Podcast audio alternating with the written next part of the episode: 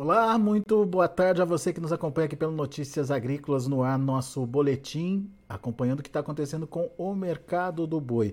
Parece que aquele fôlego de alta que a gente viu acontecer aí nas últimas semanas está diminuindo e está cada vez mais difícil é, ver preços novos para a arroba do boi acontecer no mercado. Para a gente entender um pouquinho do que está acontecendo, nosso convidado agora é o meu amigo Douglas Coelho, lá da Radar Investimentos já está aqui comigo na tela. Seja bem-vindo, viu, Douglas? Obrigado por uh, nos ajudar a entender um pouquinho desse mercado. E uh, me parece, Douglas, eu queria até compartilhar isso com você, se essa é a sua sensação também, a sua percepção também, que aquele fôlego que fez o mercado sair lá dos 275, 280 para uh, os atuais patamares, esse movimento parece que perdeu fôlego, Douglas. Muito boa tarde, Alexander. Muito boa tarde a todos os amigos do Notícias Agrícolas. Sempre um prazer falar com vocês. Exatamente.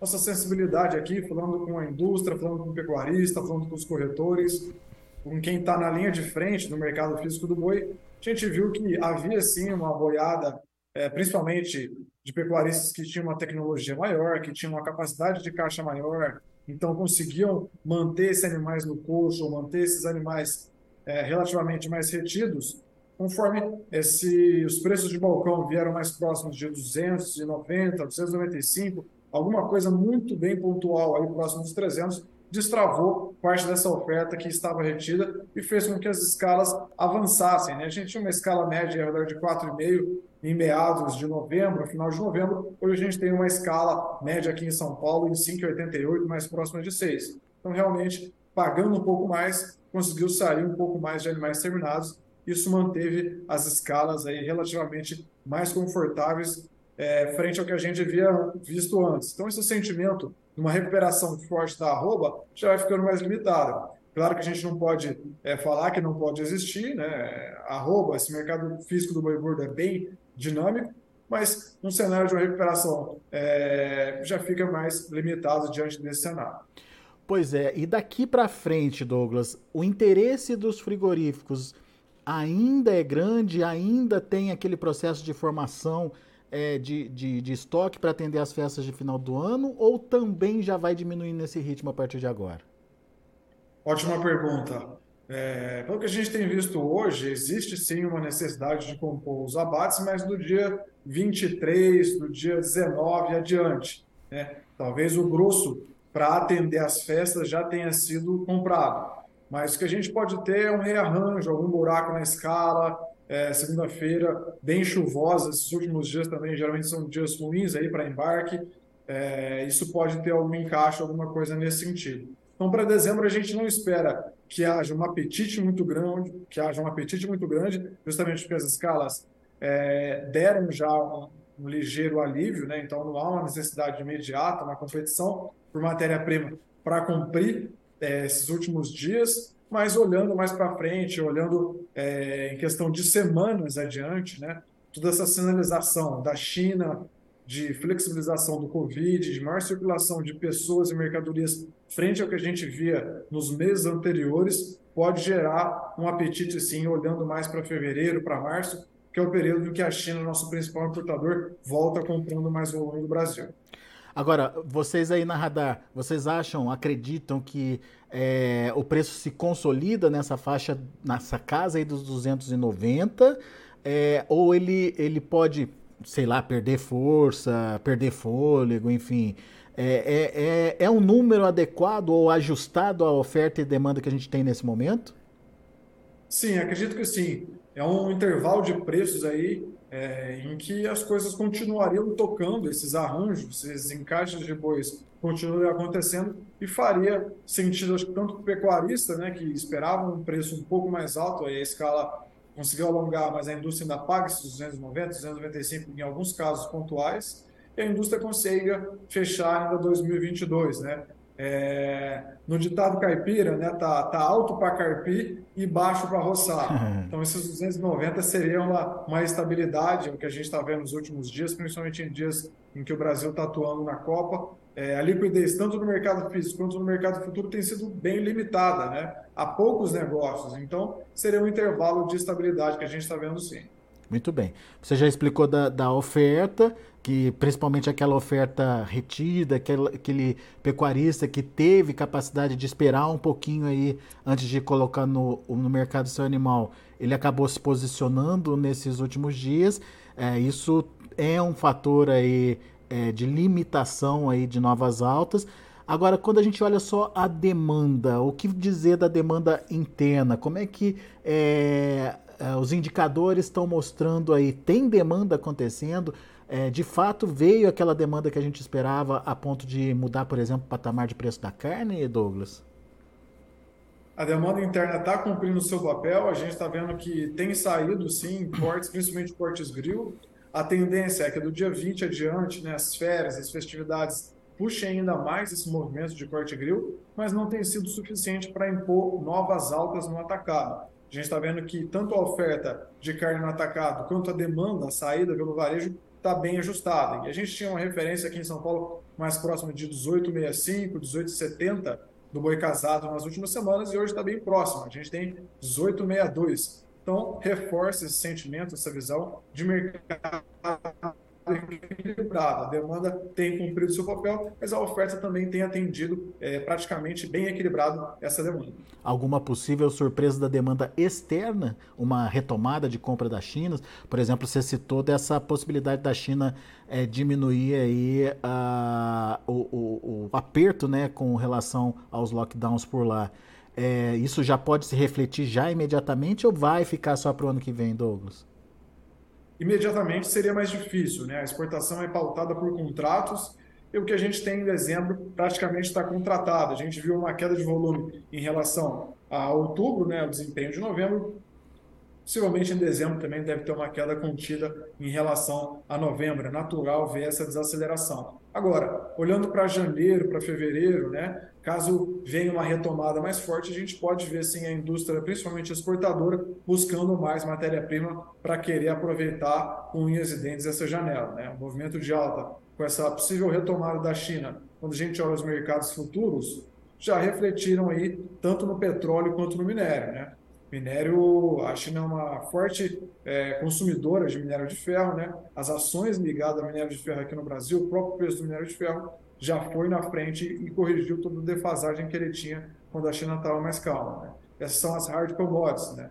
Então, quando a gente olha para soft commodities e China com uma demanda é, que vem numa base pequena, mas de uma tendência crescente, possível que isso pode ter um impacto positivo também olhando para janeiro e fevereiro, né?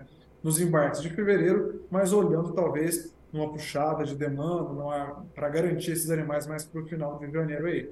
E o que, que, e o que, que dá para esperar desse, dessa retomada de compras da China? É, é, é, com o, o, fim dos lockdowns por lá, é, mobilidade maior da população, é, será que a gente vai ver uma China mais agressiva para poder recompor estoque, enfim, fornecer é, para bares, restaurantes e é, já que o comércio deve se restabelecer, é, você acha que a China pode vir mais agressiva, Douglas? Nós acreditamos que sim. E, e, e, ela mais agressiva com o cenário de câmbio que a gente tem hoje em dia pode ser uma boa janela de oportunidade para os exportadores. Por quê?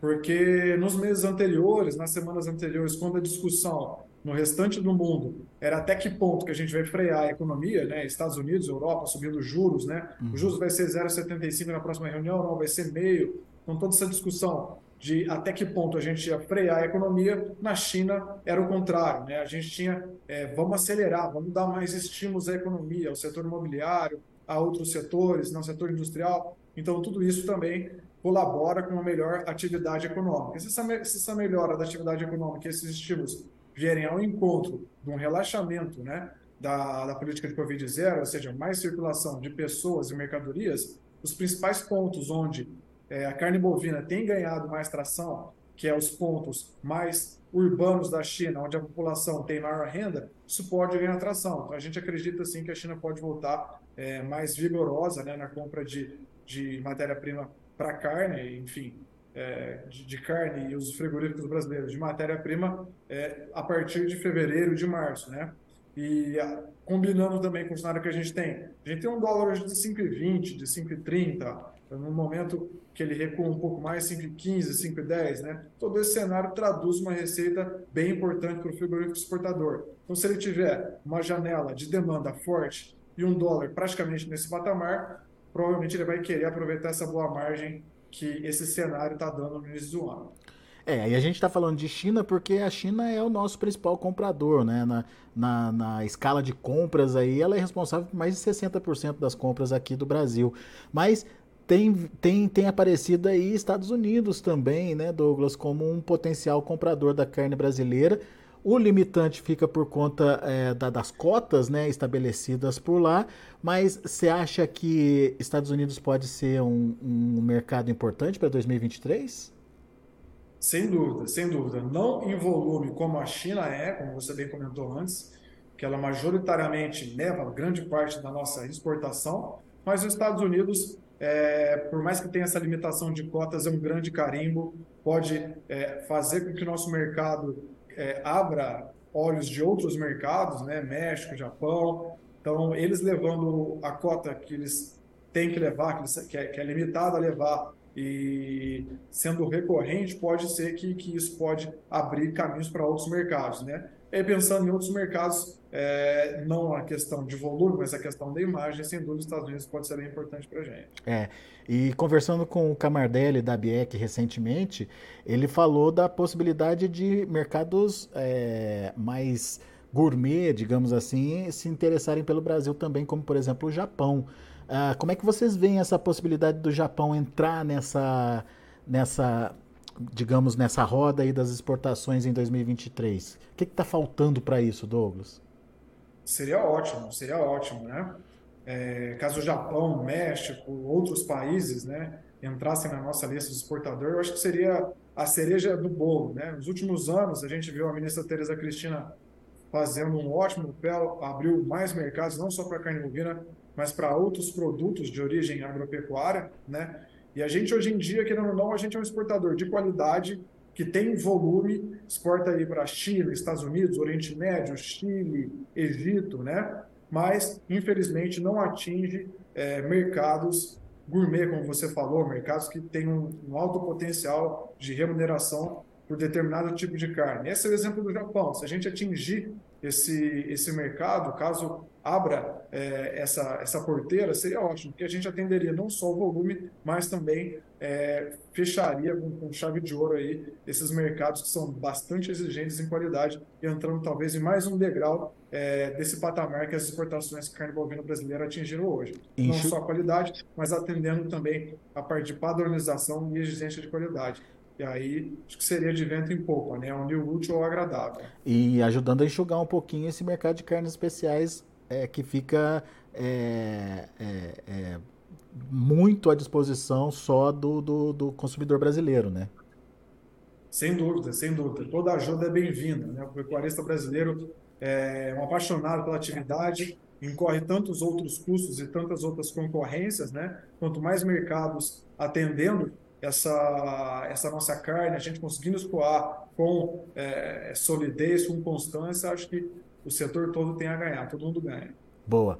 Só para a gente finalizar, Douglas, como é que vocês estão trabalhando 2023? Expectativas aí da Radar para 2023, principalmente para o setor pecuário? Perfeito. 2023 pode ser um ano de volatilidade. A gente já esperava 2022 com um ano volátil, né? em função das eleições, mas além das eleições a gente teve uma guerra que começou em fevereiro de 2022. Então, 2023 pode se consolidar com um ano de mais volatilidade. A gente está bem atento ao mercado externo. É, não só a China está de olho no nosso produto, mas Estados Unidos, como você bem colocou, possivelmente outros mercados, México, Japão. Se tudo der certo, a gente poderia também exportar para lá. É claro que existem protocolos, existe a liberação né, do dia para a noite. A gente tem é, no começo do ano, possivelmente, vamos ficar bem atentos aí ao abate de fêmeas, a gente já vem com anos de retenção de matrizes e em um final de ano em que os preços foram possivelmente é, menos remuneradores quando a gente olha para a margem, né? a margem é uma questão peculiar de pecuarista para pecuarista, mas no início do ano a gente tinha um patamar de preço da arroba mais acima, com um custo também de, de dieta mais acima e no final do ano foi o contrário, tanto o custo da dieta quanto os preços da arroba cederam, isso pode prejudicar um pouco mais de margem. Vamos também é, ficar bem atento como esse pecuarista vai reagir à margem da cria com o preço de reposição mais barato, se esses dois impactos, tanto da margem de confinador quanto a margem da cria, vai refletir no abate de fêmeas nos primeiros meses do ano, principalmente de janeiro e fevereiro, né, que são anos que o pessoal costuma desovar um pouco mais de fêmea, mas a grosso modo a gente está mais otimista para o mercado de exportação, com esse dólar alto e, e a nossa imagem da carne bovina lá fora, estamos um, um pouco mais contidos também com o mercado interno, principalmente em relação à inflação. Acho que o consumo do brasileiro, né, a dona de casa, a festa do final do ano, aquele churrasquinho de futebol, vai ser é, bem gerido, vai andar bem de acordo conforme a inflação aqui no Brasil andar. Se a gente vê uma renda disponível da população é, praticamente estabilizada, até uma liberação de renda disponível, a gente pode ficar um pouco mais animado com o mercado interno. Agora, se a inflação der mais sinais que ela pode guinar para cima, a gente precisa ficar um pouco mais pé atrás, olhar um pouco mais ao certo como será nosso consumo interno, que faz toda a diferença também no escoamento da nossa produção. É, você tem toda a razão. O poder de compra do consumidor brasileiro vai ser determinante para alinhar aí como vai ser a demanda, é, principalmente a demanda interna ao longo de 2023.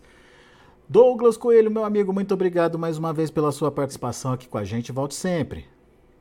Eu agradeço, meu amigo Alexandre, pela participação, pela oportunidade. Contem sempre conosco aqui com o time da Radar Investimentos. Um forte abraço. Valeu, abraço para você. Tá aí Douglas Coelho, Radar Investimentos, compartilhando com a gente um pouquinho das experiências dele, das percepções uh, do pessoal lá da Radar Investimentos. E o que a gente tem é uma desaceleração daquele movimento uh, de alta que a gente viu acontecer ao longo aí do mês de novembro.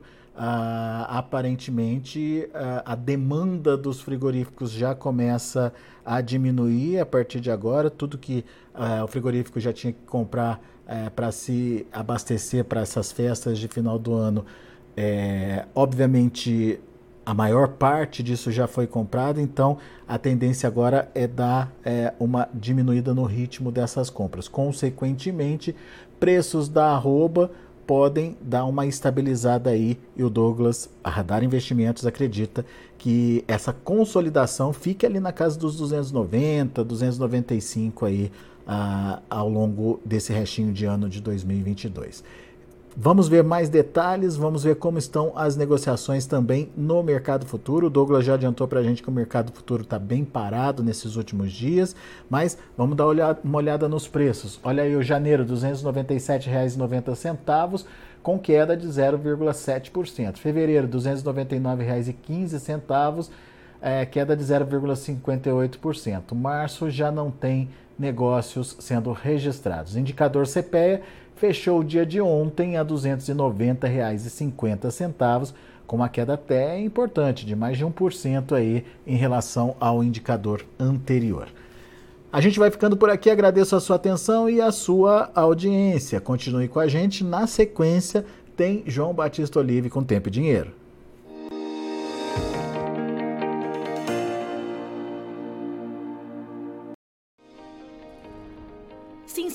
Nossas mídias sociais no Facebook Notícias Agrícolas, no Instagram arroba Notícias Agrícolas e no nosso Twitter arroba Notiagre. E para não perder nenhum vídeo, não se esqueça de nos acompanhar no YouTube e na Twitch Notícias Agrícolas Oficial.